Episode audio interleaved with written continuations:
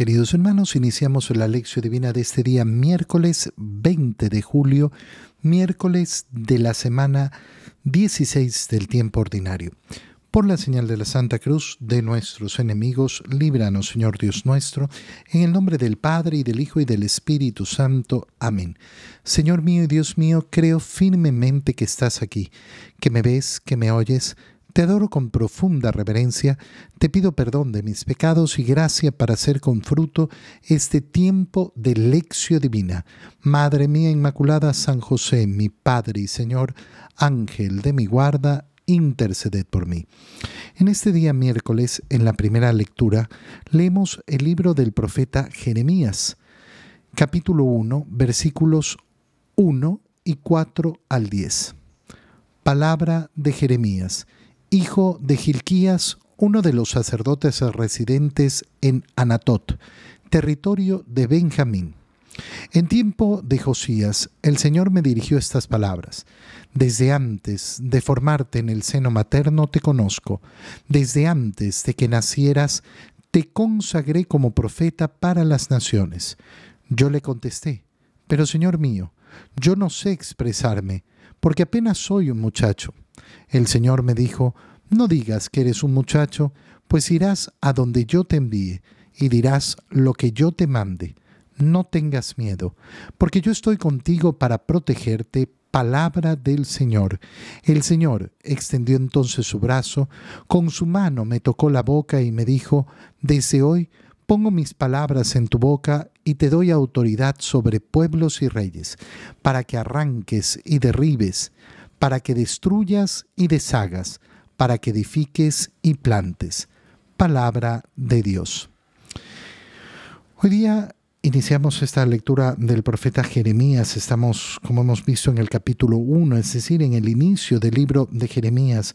Y, y nos cuenta una introducción. Por eso leemos el versículo 1 palabra de Jeremías, hijo de Gilquías, uno de los sacerdotes residentes en Anadot, territorio de Benjamín, es decir, se introduce quién es Jeremías. Bueno, este es Jeremías. En el tiempo de Josías, el Señor me dirigió estas palabras.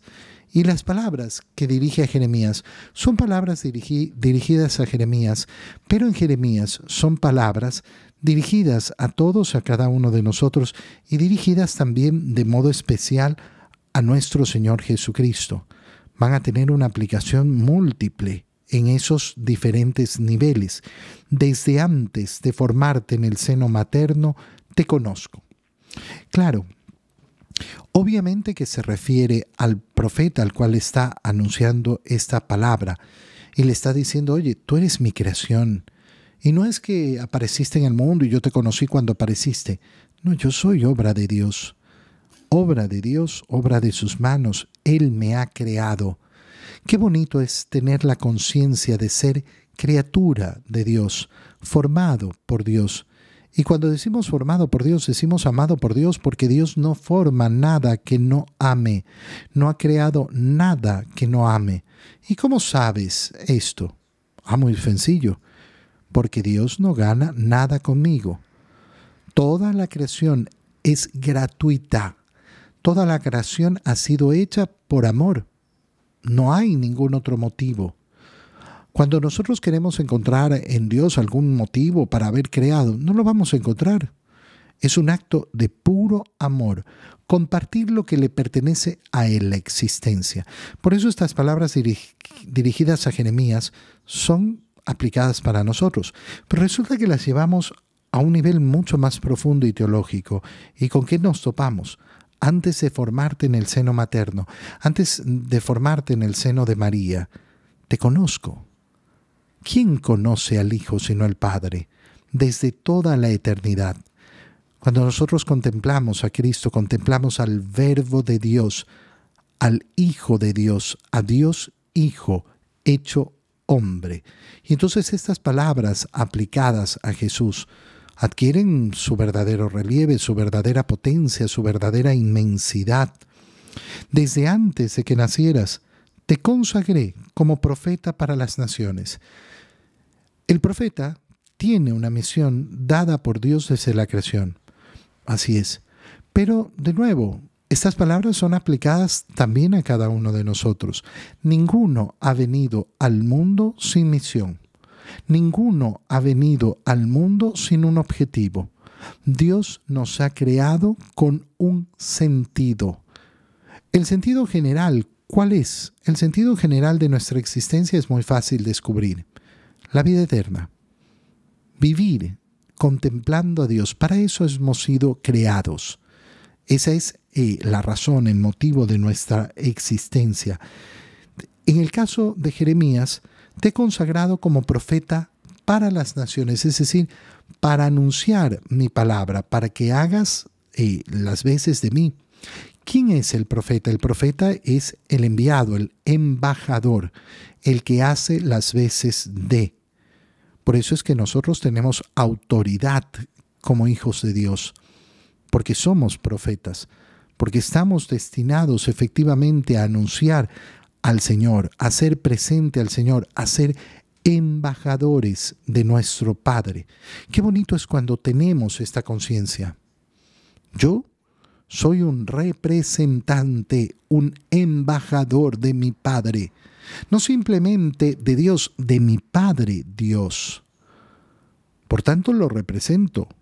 Qué bonito es cuando un hijo representa a su padre. Mi padre está presente aquí, en mi persona. ¿Qué le contesta el profeta? Pero Señor mío, yo no sé expresarme. Soy apenas un muchacho. ¿Cuál es el pero que pone el profeta Jeremías? Si yo soy un profeta para las naciones, los profetas tienen que hablar a las naciones. Y resulta que yo soy muy débil en mi forma de expresarme. ¿Por qué? Porque soy apenas un muchacho temeroso, que no sabe qué decir, que tiene vergüenza, que no sé qué. Qué importante es darnos cuenta de que Dios no elige por las capacidades que tienen las personas. Dios elige porque le da la gana elegir. Y por eso, ¿qué le contesta el Señor? No digas que eres un muchacho. Irás donde yo te envíe. Yo te voy a dar lo necesario para cumplir la misión. Yo no le doy a nadie una misión que no pueda cumplir. Tú vas a decir lo que yo te mande. Y efectivamente, si nosotros nos preocupamos conocer la palabra de Dios y la anunciamos, ¿qué tanto necesitamos de más? No, es que yo no tengo poder de convencimiento, que yo no tengo la, el gran don de palabra. Y repite las palabras del Señor, no hay nada más que hacer. No hay que buscar alguna cosa eh, elevadísima ni nada, nada por el estilo perdón, no hay que buscar entonces ninguna cosa elevadísima. No tengas miedo, porque yo estoy contigo para protegerte. Qué frase, ¿no? Para tenerla en el corazón durante todo el día. No tengas miedo. Siempre que nos topamos con esta frase en la escritura, recordamos cuántas, cuántas veces el Señor nos dice una y otra vez, no tengas miedo, no tengas miedo, no tengas miedo, no tengas miedo. 365 veces en la escritura para que te la repitas mínimo una vez al día, durante todo el año, durante toda la vida. Yo no me puedo dejar vencer por los miedos. Yo no me puedo dejar vencer por la vergüenza. El Señor está conmigo para protegerme. Y esa es palabra del Señor. Yo creo verdaderamente en su palabra. Cuando una persona se deja detener por los miedos. Lo que sucede es justamente eso, que no logra, no logra creer verdaderamente en el Señor, porque no cree que el Señor está ahí para protegerlo. El Señor extendió su, entonces su brazo, con su mano me tocó. ¿Me tocó qué cosa? La boca. ¿Para qué? Para decir, desde hoy pongo mis palabras en tu boca y te doy autoridad. Tú, como hijo de Dios, has sido tocado. Qué bonito es el día de nuestro bautismo haber recibido, haber recibido el rito del efeta. ¿Qué es el rito del efeta? Cuando el sacerdote toca los oídos y toca la boca del bautizado y dice efeta, que significa ábrete. ¿Para qué? Para que escuches la palabra de Dios y un día la puedas proclamar. La misión de todos los bautizados. La, la, misión de todos los bautizados y con autoridad. ¿Y de dónde surge esta autoridad? De no proclamar mi propia palabra, de no dar mi opinión, sino de enseñar la palabra de Dios. Esa es la autoridad que tenemos. En el Evangelio, continuando con la lectura del Evangelio de San Mateo, leemos el capítulo 13, versículos 1 al 9. Un día salió Jesús de la casa donde se hospedaba y se sentó a la orilla del mar. Se reunió en torno suyo tanta gente que él se vio obligado a subir a una barca, donde se sentó, mientras la gente permanecía en la orilla. Entonces Jesús les habló de muchas cosas en parábolas y les dijo, Una vez salió un sembrador a sembrar, y al ir arrojando la semilla unos granos cayeron a lo largo del camino. Vinieron los pájaros y se los comieron. Otros granos cayeron en terreno pedregoso, que tenía poca tierra. Ahí germinaron pronto, porque la tierra no era gruesa. Pero cuando subió el sol, los brotes se marchitaron, y como no tenían raíces, se secaron. Otros cayeron entre espinos, y cuando los espinos crecieron sofocaron las plantitas. Otros granos cayeron en tierra buena, y dieron fruto, unos ciento por uno, otros setenta y otros treinta. El que tenga oídos, que oiga. Palabra del Señor. Une lo que veníamos leyendo del profeta Jeremías. Desde antes de formarte en el seno de tu madre, desde antes de que eh, adquirieras esa forma, yo te conozco y te he destinado para que seas profeta de las naciones. Bueno, Ahora fíjate en lo que nos está contando el Evangelio y por qué decíamos que estas palabras se aplican con más profundidad a nuestro Señor. Jesús sale de la casa donde se hospedaba, se sienta a la orilla del mar, pero se reúne tanta gente a su alrededor que él se ve obligado a subir a una barca. ¿Para qué? Para sentado en ella, eh, mientras la gente permanecía en la orilla, Jesús ponerse a hablarles ¿Para qué te he consagrado como profeta de las naciones? Para que vayas y des mi palabra. Y esa es la acción que vemos en nuestro Señor. Nuestro Señor predica el Evangelio. Quien quiere imitar a Cristo tiene que predicar el Evangelio. Hay muchas formas de predicar el Evangelio, pero lo que no existe es la no predicación que predican. No, yo puedo encontrar diferentes formas de predicar, pero tengo que predicar. No, bueno, sí, yo predico eh, yendo a misa, sí, sí, el testimonio, muy bueno el testimonio, por supuesto. No podemos predicar el Evangelio sin el testimonio. Pero qué importante es llenar nuestra boca de la palabra de Dios, transmitirla. Y fíjate la parábola que enseña el Señor. Salió un sembrador a sembrar. Salió un sembrador a sembrar. Parece un tonto, muy tonto lo que se está diciendo. ¿Cómo muy tonto? Claro, un sembrador que sale a sembrar. ¿Para qué lo tengo que repetir? Pero qué bello es cuando lo analizamos y decimos, salió a hacer lo que tiene que hacer. ¿Y yo? Yo que he sido creado por el Señor, yo que he sido traído a este mundo con una misión, yo que fui formado y conocido por Dios, y Él me destinó para tener una misión. Salí a sembrar. Es decir, cumplo la misión que me ha dado el Señor. ¿Yo soy un sembrador que siembra o soy un sembrador que no siembra? Soy una criatura de Dios que cumple la misión que Dios me ha dado en el momento de mi creación o soy una criatura que no cumple. Fíjate lo profundo que es esto, ¿por qué? Porque lo decíamos ya hace algunos días, el perro ha sido hecho para ser perro. Siendo perro, cumple su misión. Y el perro normalmente es perro, es decir, ladra, eh, se persigue la cola, anda oliendo por aquí, come y hace sus necesidades. Perro. No, no se le puede pedir gran cosa más. Vaca, muge, come, se reproduce y cumple perfectamente aquel motivo por el cual ha sido creado. Pero tú y yo, que somos seres humanos, no nos basta eso.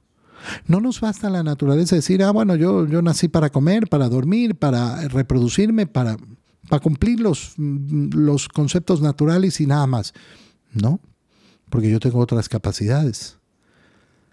La primera capacidad es la capacidad del bien, la capacidad de amar.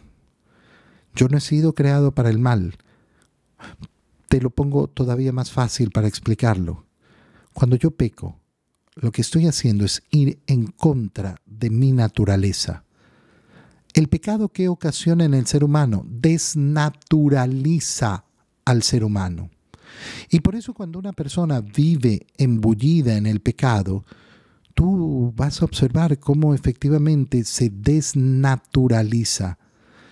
Muchas veces hoy en día podemos observar, por ejemplo, cómo personas han perdido su capacidad racional. No piensan. Parece que piensan y establecen criterios, pero criterios absurdos. Criterios completamente absurdos, completamente ilógicos, y no logran verlo. ¿Por qué? Porque se han desnaturalizado porque han perdido la naturaleza por culpa del pecado, porque el ser humano no le basta con ladrar, no es perro. El ser humano tiene que hacer el bien, y el bien supremo que es amar. Y cuando no lo hace, no cumple su condición natural. El sembrador salió a sembrar. Y al ir arrojando la semilla, unos granos cayeron a lo largo del camino. ¿Qué pasó con esos granos? Vinieron los pájaros y los comieron. Es decir, esa, esa siembra fue completamente inútil. El demonio arrebata la palabra antes de que llegue. Fíjate cuando una persona va a misa y ni siquiera es capaz de retener la lectura que acabamos de hacer. Ni siquiera ha sido capaz de retener la lectura. Oye, ¿qué leímos hace dos minutos atrás? No sé. Ni, la semilla ni siquiera llegó a caer y ya fue arrebatada por el pájaro, por el demonio. Eh, otros, en cambio, cayeron en terreno pedregoso. Y como tenía poca tierra, germinaron pronto. ¡Ah! ¡Ay, qué lindo, qué lindo, qué bella la palabra, qué bello, qué bello que habla el Padre! Pero hasta ahí llegó. Nada más. Nada más. Yo siempre lo digo, aquellos que tienen complacencia en la oreja, nada más. Complacencia aquí, aquí en la oreja. Eh, ay, que me gusta, me gusta que me hablen, me gusta, me gusta escuchar, escuchar, escuchar, qué lindo, qué lindo, pero nada. No hay una verdadera transformación. ¿Por qué? Porque al ratito están escuchando cualquier otra cosa y da lo mismo. Lo único es la complacencia de escuchar, nada más absolutamente nada más. Y por eso cuando subió el sol los brotes se marchitaron, no tenían raíces, se secaron. Otros cayeron entre espinos. Y cuando los espinos crecieron, los sofocaron porque no fueron capaces de salir de las cosas del mundo, de renunciar a las cosas del mundo. Y las cosas del mundo terminan sumergiéndonos, terminan arruinándonos. Pero otros cayeron en tierra buena y dieron fruto, unos ciento, otros setenta y otros treinta. El que tenga oídos, que oiga, dice el Señor. El que tenga oídos, que escuche la palabra y que le permita la palabra sentarse verdaderamente en su corazón para que crezca y dé frutos. ¿Y cómo vamos a hacer? Mira, muy sencillo. En primer lugar hay que repetir la palabra. Ah, yo escuché la palabra, repítela. Repítela a los demás. Compártela a los demás, proclámala a los demás. Te doy gracias, Dios mío, por los buenos propósitos, afectos e inspiraciones que me has comunicado en este tiempo de lección divina. Te pido ayuda para ponerlos por obra. Madre mía Inmaculada, San José, mi Padre y Señor, Ángel de mi guarda, interceded por mí. María, Madre de la Iglesia, ruega por nosotros. Queridos hermanos, que tengan todos un muy feliz día.